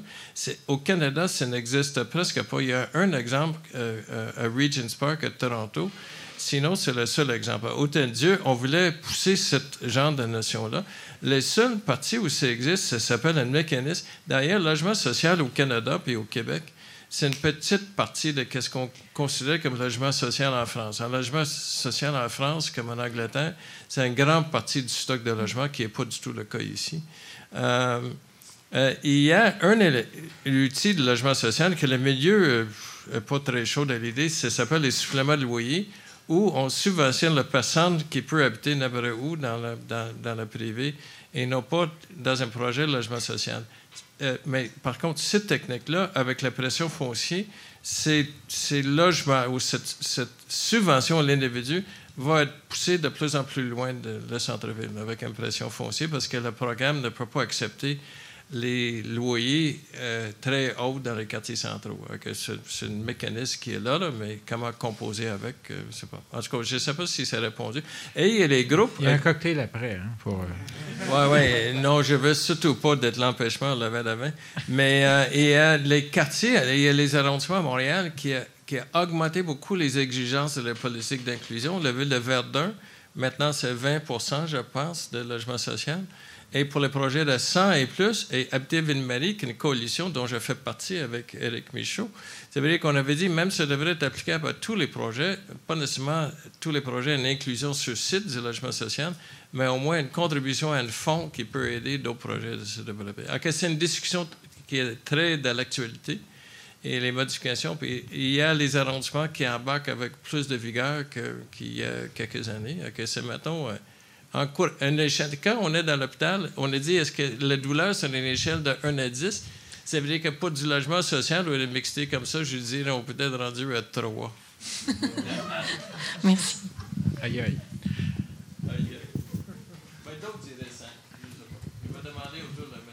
Euh, oui, bonsoir. Euh, pour, favoriser la, mixité, je ne pense pas qu'il faut. Parce que je trouve ça un petit peu. Peut-être de premier niveau de penser de, de côtoyer, mettons, des, des, condominiums avec du logement social, que ça va, ça va apparaître par magie. Hein. Euh, je reviens à votre projet là, Acadie.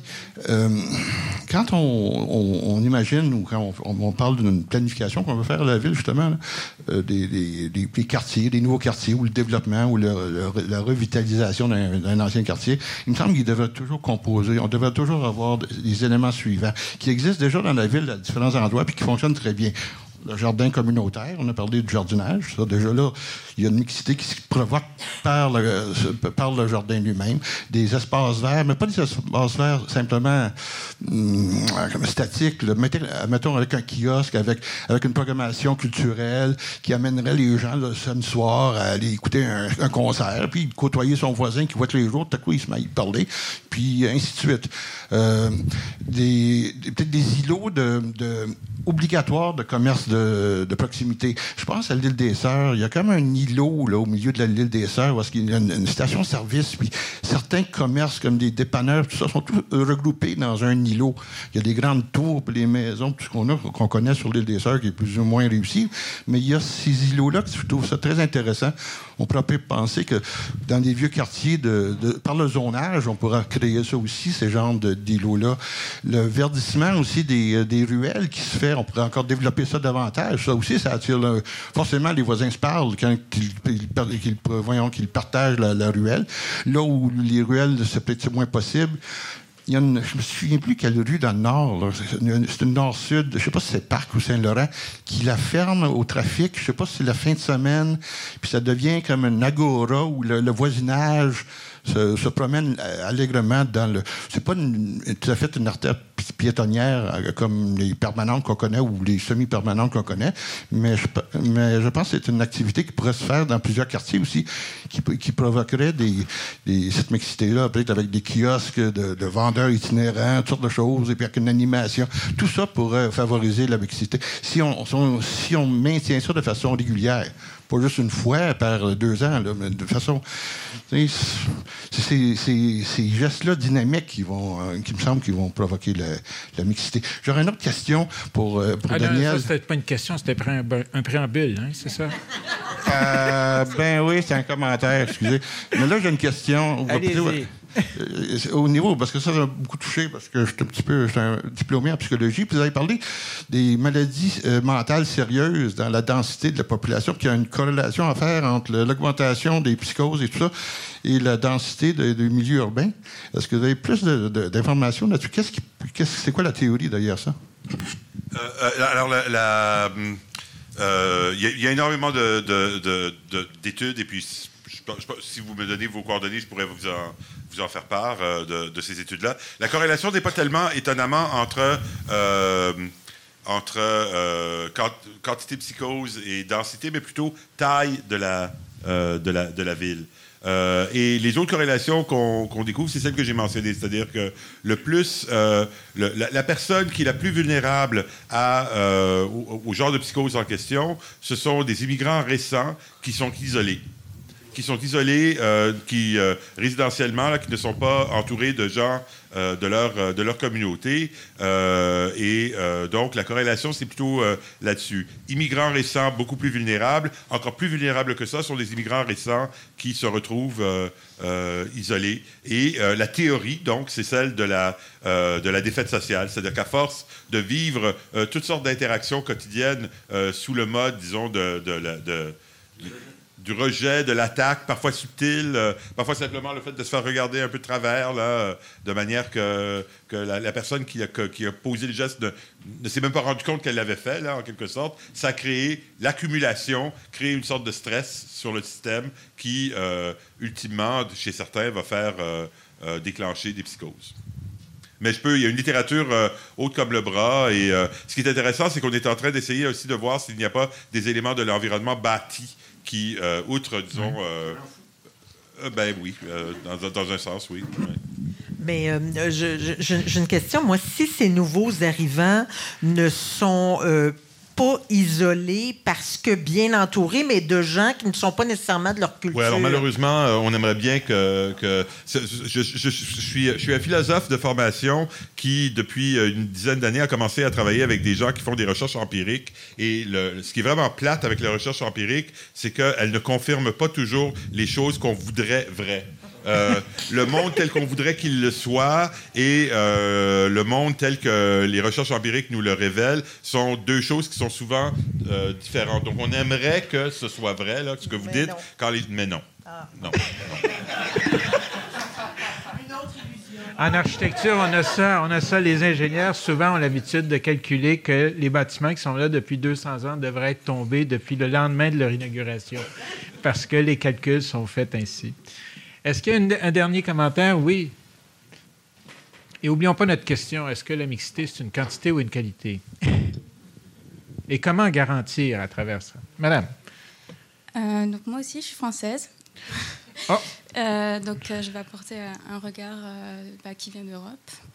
vous avez parlé d'Acadie, ça me fait penser donc à une communauté à plus petite échelle, à l'habitat coopératif groupé. Ça fait plaisir. Ça euh, en fait, ce qui réunit les gens dans ces projets-là d'habitat groupé, c'est d'avoir des espaces communs qui permettent le développement d'une activité. Donc ça peut être une librairie, ça peut être, euh, ça peut être un, en gros euh, un, atelier de bois par exemple, enfin tout, ce que les gens peuvent trouver qui peut aider à l'éducation, à la sensibilisation des enfants de vivre ensemble en communauté. Désolée. Euh, savoir, c'est est-ce que euh, on a pensé, c'est toujours les gens du dessus qui parlent, il faut qu'on fasse ci pour que la mixité existe. Euh, est-ce que finalement, le fait de responsabiliser les gens dans un, dans un groupe peut être plus bénéfique? En fait, prendre à la souche les gens et par exemple dans un quartier dire voilà c'est votre quartier il y a des microagressions est-ce qu'on peut pas se mettre tous ensemble pour comprendre pourquoi il y a des microagressions nettoyer son quartier? Faire des micro actions responsabiliser. Et il y a un très beau reportage qui s'appelle Demain qui parle de ça, justement. Ah, en fait, ce que vous dites est tout à fait vrai. Là-bas, sur ce territoire-là, bon, premièrement, vous avez physiquement ces espaces collectifs. Ils sont là. Donc, vous avez un parc, vous avez un CPE, vous avez une salle communautaire, vous avez des commerces, deux commerces, là, euh, dont un gros dépanneur. Le problème, c'est pas là. Le problème, c'est que nous n'avons pas les sous pour soutenir des ressources humaines qui vont aller mobiliser cette communauté-là et qui vont aller leur donner cette opportunité de se prendre en charge. Parce que la, prise en charge pour la communauté, et avant d'avoir ce nouvel îlot immobilier, on l'a fait pendant 12 ans, euh, ça ne se fait pas tout seul. Et euh, ce n'est pas vrai qu'on va dire à des gens, ben voilà, euh, partez-vous un comité, responsabilisez-vous, parlez-vous entre vous et qu'on laisse ça aller sans soutenir avec des ressources payées pour animer ça. C'est pas vrai que ça fonctionne. Donc, ce qu'on n'a pas actuellement, c'est des ressources humaines dans le milieu qui vont soutenir cette mobilisation citoyenne-là et qui vont la favoriser entre les différents groupes de population qui habitent là, c'est-à-dire les gens qui habitent essentiellement dans les logements sociaux et les gens qui habitent dans les condominiums abordables. Donc, euh, et vous avez raison, si on avait les ressources pour nous permettre euh, de les mobiliser, de favoriser leur empowerment, de faire des activités de sensibilisation éducative et tout ça, on y arriverait beaucoup mieux la mixité. Et euh, moi, je vois encore des gens qui habitent là maintenant et qui me disent Nathalie, dans le temps, là, dans le temps à Place Lacadie, c'était donc le fun. Euh, puis la personne qui me dit ça, là, elle vivait dans un 4,5 avec de l'eau qui tombait sur la tête, des rats et des, des insectes. Là. Puis elle me dit que c'était plus le fun avant. Pourquoi c'était plus le fun avant? Parce qu'on avait une vie de quartier. Je veux dire, euh, on, sortait dehors, on faisait des barbecues, on, on, avait un petit local où on faisait toutes sortes d'activités pour les gens. Il y avait de la vie.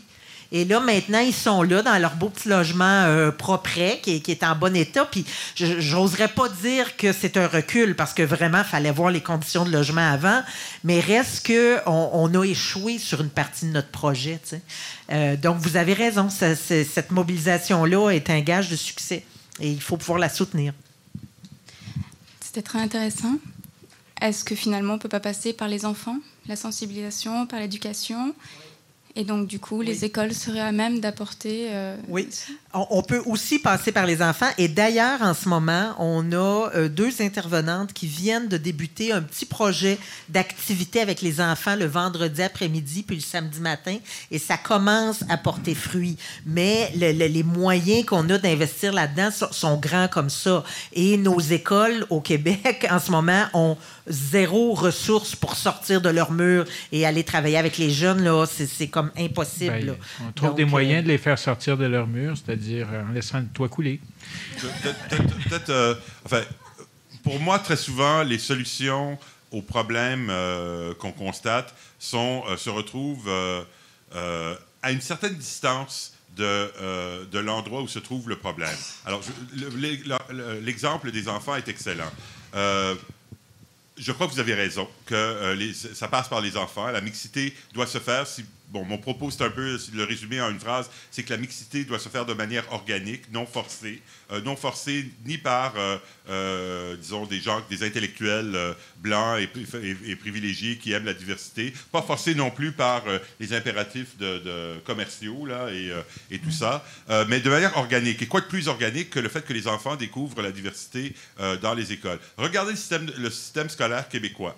Et voyez comment nous avons, un peu par accident, créé un système scolaire qui, euh, de part, par exemple, le fait qu'il permet aux classes aisées de faire défection du système euh, scolaire euh, public pour entrer dans des écoles privées, fait tout sauf encourager la mixité des enfants. L'école commune, ce qu'on appelle en anglais the common school, Hein, est, une, euh, est, devenu, le, c'est devenu, surtout au niveau du, secondaire, c'est devenu euh, l'exception plutôt que la règle euh, au Québec, en raison, disons, des, des, règles de financement que nous avons. Donc, on est loin, là. On parle de, de, mixité dans des quartiers, puis moi, je vous parle d'écoles, hein, puis de financement des écoles. Mais je crois que ce qu'on, disons, ce qu'on, ce qu'on découvre quand, quand on essaie de regarder un peu ce qui marche hein, pour euh, changer, des, modifier des problèmes dans un endroit euh, local comme les quartiers qui... Euh, les, politiques sont souvent à une certaine distance. Hein. c'est repenser la manière par laquelle nous organisons nos écoles, tout autant que penser de la manière que nous allons aménager des espaces dans nos quartiers. peut-être aussi peut-être une, petite nuance, mais c'est un point de vue personnel. Le vrai années formateurs de l'enfance, c'est 0-6 ans. Ça veut dire que c'était avant l'école primaire où il faut introduire ces notions-là. Puis même le réseau de centre de petite enfance, qui est un réseau fabuleux, souvent, il ne réussit pas. Sa, faiblesse, c'est qu'il ne réussit pas, des fois, les populations qui peuvent bénéficier peut-être le plus. Ça veut dire qu'il y a des gens de trous dans ce système-là. Mais vraiment, les zones d'influence de la petite enfance, c'est 0-6 ans. C'est déjà rendu à l'école primaire, puis en plus, l'importance, peut-être juste un petit à côté, quand on parle de l'ensemble de ces phénomènes-là, c'est pas le sujet ce soir, mais quand on regarde le taux de décrochage dans les écoles, surtout dans les quartiers centraux, dans le réseau public, c'est vrai qu'il y a un, peu de travail à faire là aussi. Mais dis-nous, j'oublie ta question parce qu'on oublie à chaque ben, fois. Ma question, c'était plus une question, c'était on termine, là, on s'en va, on a capté. Mais la notion de quantité. on va se mixer parce que là, regardez comment vous êtes en train de, de perpétuer des stéréotypes où il y a devant la pièce les gens ici qui écoutent. Ah, et... non, tout le monde dehors, là, dans le foyer. Tout le monde dehors, ben oui, on arrête ça là. Peut-être, non, mais uh, sérieusement, uh, we're going to have a little reception, but first we'd like to cap up with the, last words for this panel on the question la mixité sociale, qualité ou quantité, et comment la, la conserver. Daniel. Alors, euh, je pense que j'ai déjà, jusqu'à un certain point, répondu. Oui, avec l'organique, là. ramasser de manière un peu euh, qualité définitivement plus que quantité, où la qualité se mesure par euh, l'adhésion spontanée, je dirais, des gens, et par la prise en compte des facteurs qui, dans une société qui est encore traversée par toutes sortes d'inégalités, etc., va faire de sorte que certaines couches de la population vont peut-être être plus résistantes qu'on voudrait qu'elles le soient par rapport à nos efforts de euh, d'aménagement favorisant la mixité. Qualité, euh, définitivement. Et de façon organique, moi, j'achète ça, mais il faut donner des opportunités pour que l'organique se produise. Oui, il faut que le sol soit fertile et bien labouré. Euh, oui, qualité, mais si on ne travaille pas sur la quantité à long terme, à, court terme, il n'y aurait même pas une question de qualité à long terme. Donc, il faut intégrer les pour la qualité, pour garantir la qualité, il faut garantir la quantité, une quantité de base. Mais c'est bien plate comme réponse, mais c'est vrai pareil. Oui, mais ça, ça va s'améliorer dans quelques minutes. C'est un peu comme les arbres sur rue. Là. ben, écoutez, thank you very much for our panelists, euh, Ron, Nathalie et Daniel. Et euh, on les salue. On sait maintenant qu'on peut aller lire euh, le détail de cette carte avec un verre de vin à la main à côté, avec Ron, vous les connaissez, poser des questions. Il y a une chose peut-être à noter, ce que monsieur a dit est intéressant aussi, c'est qu'il y a peut-être quelque chose à fixer. Ce n'est pas des quantités, le, nombre de ceci, de cela, peut-être, c'est au moins le droit à un environnement de base qui comprend un, jardin communautaire, un lieu public. Euh, une, peut-être qu'il y a des règles comme ça à écrire, enchâssées dans un urbanisme qui ne soit pas juste un urbanisme de, nombre de logements ceci par, mètre, par kilomètre cube de, d'épinettes ou je sais pas quoi. Alors, parce que les règles numériques, des fois, sont un petit peu absurdes, vous savez. Mais des fois, d'avoir des éléments, comment décrire l'ADN fondamental d'un quartier de Montréal pour que ce qu'on fait aujourd'hui, dans 30 ans, il y a des chances à être poussé dans le bon sens. C'est peut-être quelque chose. Puis on sent qu'il y a aussi des notions sur les programmes, mais aussi comment les articuler. En tous les cas, parlant de choses qu'on va planter aujourd'hui pour qu'elles poussent bien, uh, you're all welcome on the 11th of May for the last of this city talk of this cycle on urban agriculture. Alors, euh, le thème est, est bien lancé. Euh, je vous remercie encore une fois d'avoir. C'est un sujet vaste. Peut-être qu'on voit beaucoup de choses, puis on sait qu'il y a de l'inquiétude là-dedans parce que ça touche à des choses qui sont à la fois du niveau de la justice et du droit pour aujourd'hui et euh, de l'imaginaire d'un monde meilleur et possible euh, pour demain. Alors peut-être qu'il y a beaucoup de choses là-dedans, mais ça nous appelle que les occasions, ça vient. Puis je vous rappelle qu'une à quelques pas d'ici, au coin de la gauche tiers et de la rue Côté, se trouve une des écoles les plus euh, progressistes qui a été fondée ici, la British and Canadian. Hein, c'est le même architecte, la basilique Notre-Dame. Et cette école était non confessionnelle et bilingue en 1826. Aujourd'hui, c'est une fabrique de nouilles. Alors. Mais elle est encore là. Le bâtiment est là. Alors, je vous salue et bonne soirée. On a un verre qui nous attend. Thank you very much.